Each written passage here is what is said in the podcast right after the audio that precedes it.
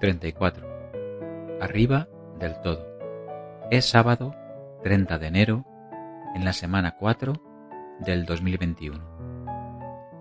Sube la montaña para que puedas ver el mundo, no para que el mundo te vea a ti. Atribuida al escritor David McCulloch.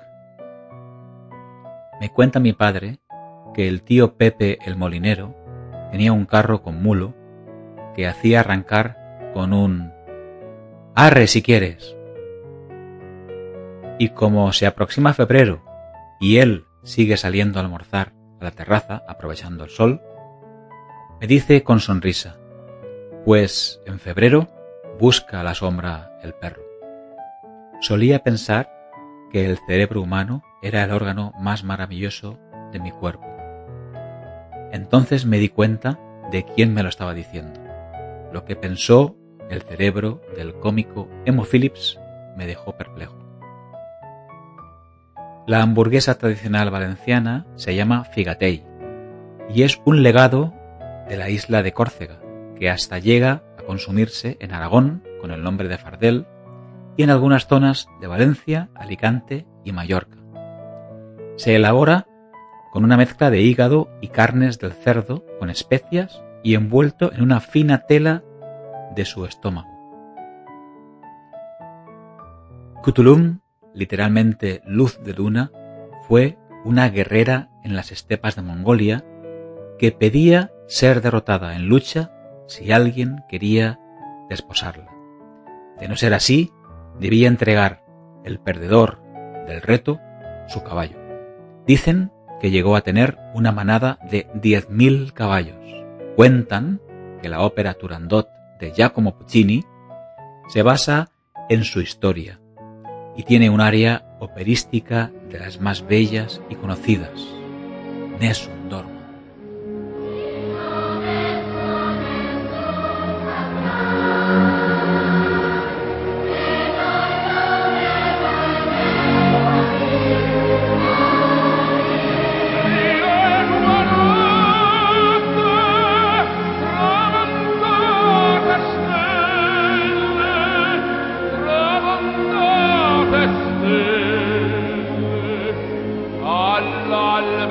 la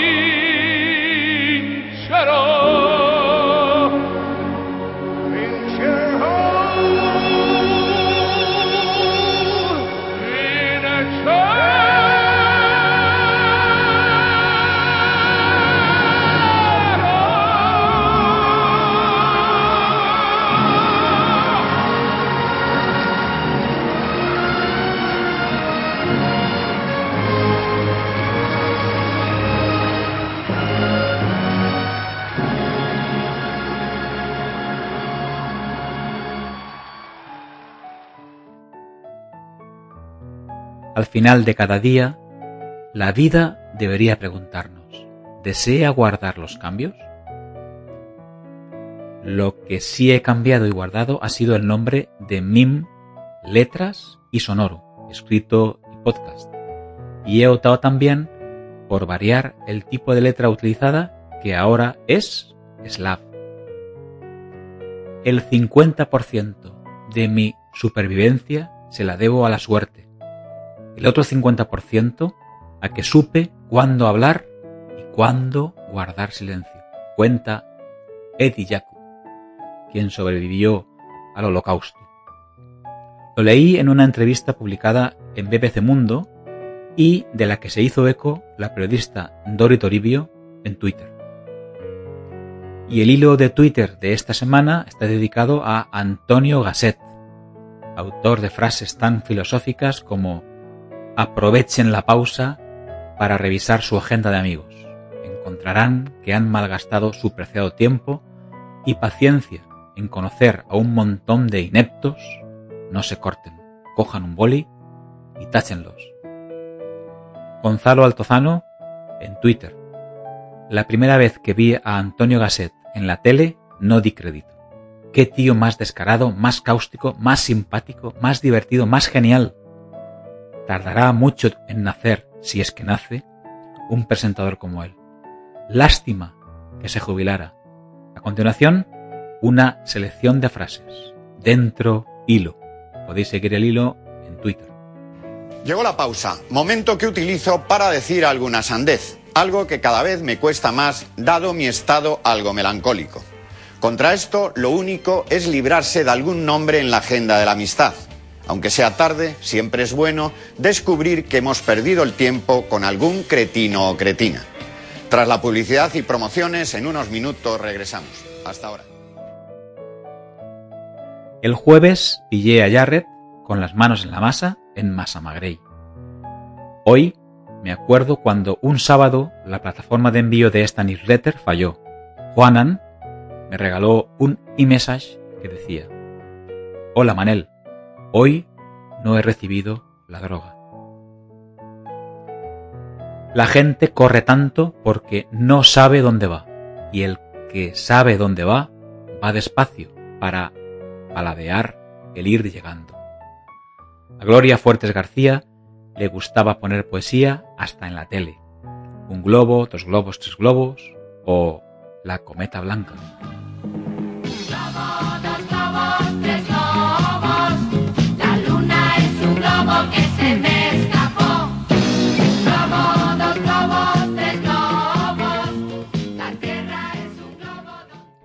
Ha salido el último libro de Marcos Vázquez, uno de mis divulgadores de salud preferidos, y que ha titulado oportunamente como Saludable muy buenas, hoy me paso por aquí para hablaros de mi nuevo libro, Saludablemente, donde profundizo en el funcionamiento de nuestro cerebro, pero sobre todo en cómo mejorarlo a través de nuestro comportamiento, de nuestros hábitos.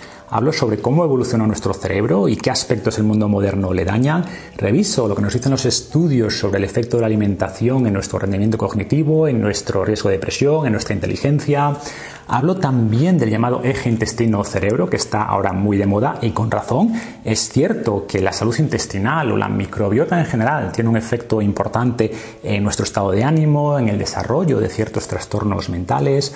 Eh, por supuesto, dedico un capítulo completo al ejercicio, que tiene un profundo impacto en nuestro cerebro. De hecho, es uno de los factores que más influye en la neurogénesis, en la prevención de depresión, etc. Hablo de la importancia del sueño, de la gestión del estrés, cómo se atrofia nuestro cerebro si dejamos de aprender o de conectar con los demás y mucho más. Citando a Ramón y Cajal, todo ser humano, si se lo propone, puede ser escultor de su cerebro y en este libro os doy las claves para hacerlo. Así que espero que os guste. Dentro de 20 años estarás más decepcionado por las cosas que no hiciste que por las que hiciste.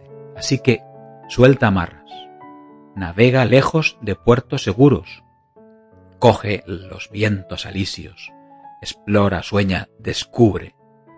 Un carpe diem con estilo de Samuel Langhorne Clemens, más conocido por su seudónimo de Mark Twain. Y un poeta estadounidense del siglo XIX de ascendencia holandesa llamado Walt Whitman nos dejó su no te detengas. No dejes que termine el día sin haber crecido un poco, sin haber sido feliz, sin haber aumentado tus sueños. No te dejes vencer por el desaliento.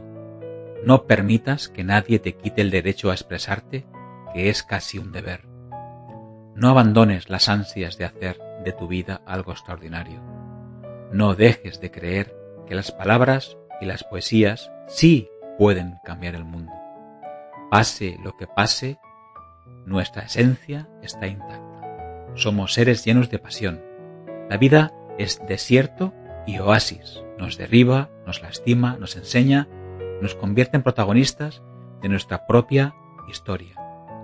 Aunque el viento sople en contra, la poderosa obra continúa. Tú puedes aportar una estrofa. No dejes nunca de soñar, porque en sueños es libre el hombre. No caigas en el peor de los errores, el silencio. La mayoría vive en un silencio espantoso. No te resignes, huye. Emito mis alaridos por los techos de este mundo, dice el poeta. Valora la belleza de las cosas simples. Se puede hacer bella poesía sobre pequeñas cosas, pero no podemos remar en contra de nosotros mismos. Eso transforma la vida en un infierno. Disfruta del pánico que te provoca tener la vida por delante. Vívela intensamente, sin mediocridad.